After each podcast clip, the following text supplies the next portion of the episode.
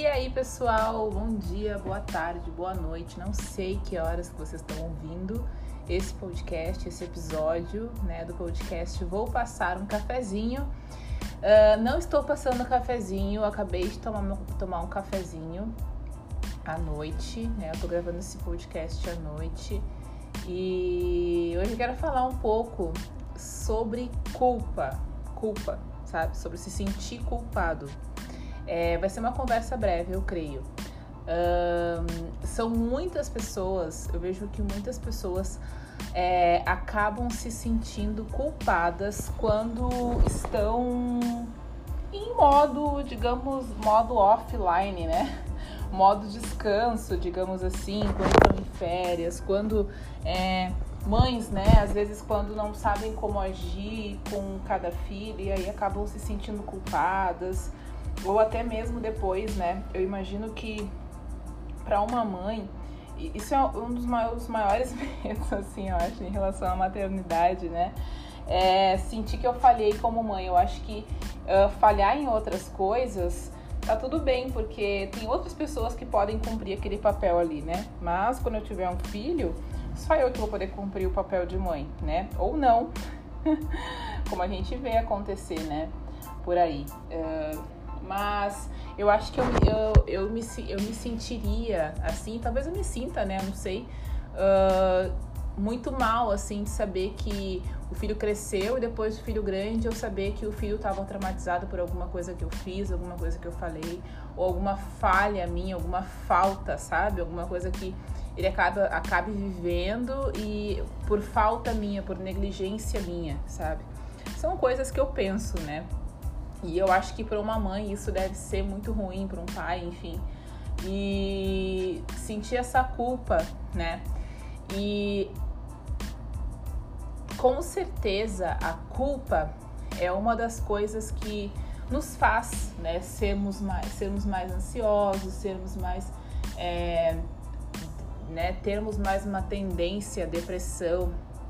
As redes sociais também às vezes elas podem intensificar ainda mais isso, né? Eu sou muito fã de rede social, amo muito estar tá no Instagram.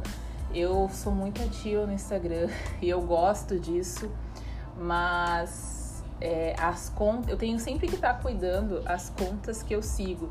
E essa é uma das dicas que eu quero dar para vocês aqui em relação à culpa, né? É, eu sempre dou uma limpa assim nas pessoas que eu sigo é, porque às vezes tem pessoas que, é, que fazem algum tipo de postagem que eu não.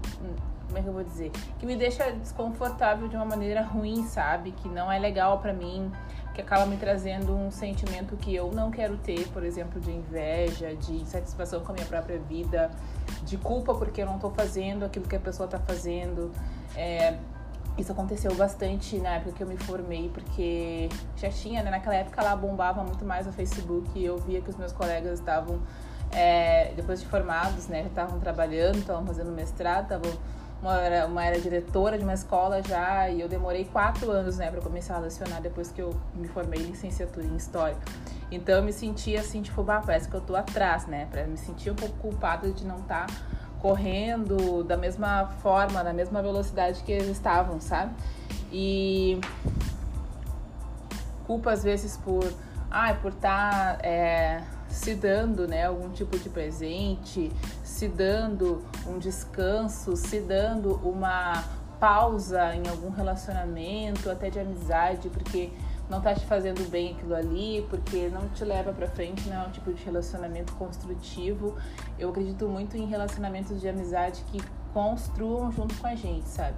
Se eu sou a única pessoa da amizade que que construo, que quero ir adiante, que procuro, isso não é legal, né? Eu não acho legal.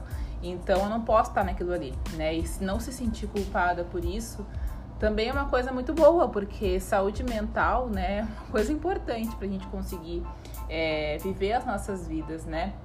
E eu vi essa frase, menos culpa, mais chantilly, na verdade, quem percebeu ela foi o Christopher. A gente estava numa, numa gelateria daqui, daqui de, de Balneário Camboriú, nós estamos passando umas férias aqui.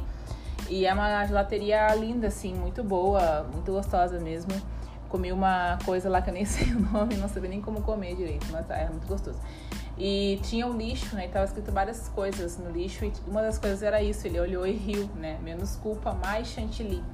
Claro, estava relacionada à alimentação, né? Tipo, não se sentir culpada, come teu sorvete, entendeu?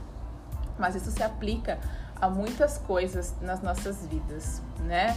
Menos culpa, mais descanso. Menos culpa, mais estudo. Menos culpa, mais trabalho.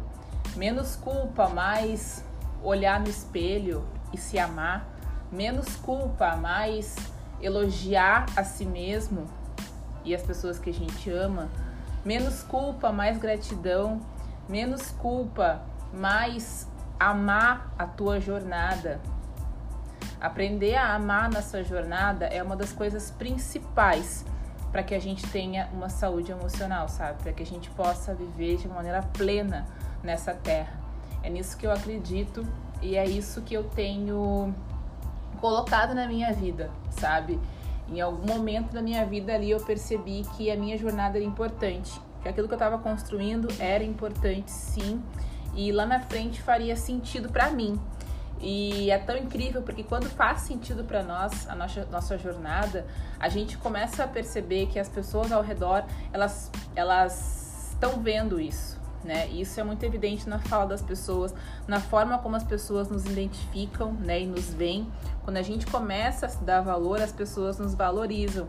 Quando a gente começa a amar nossa jornada, as pessoas também vão amar nossa jornada, elas vão querer acompanhar nossa jornada, elas vão querer fazer parte das nossas vidas, ver o que a gente está fazendo, fazer parecido, se inspirar. Isso é muito legal. E eu desejo para vocês hoje, né, nesse momento que tu tá aí com teu café, não sei, fazendo alguma coisa, enquanto tu escuta esse podcast, que tu possa viver menos culpa e mais daquilo que tu precisa para ter uma vida plena, seja aquilo que for, tá bom? Um beijo para vocês e até o próximo episódio aqui no Vou Passar um Cafezinho. Tchau!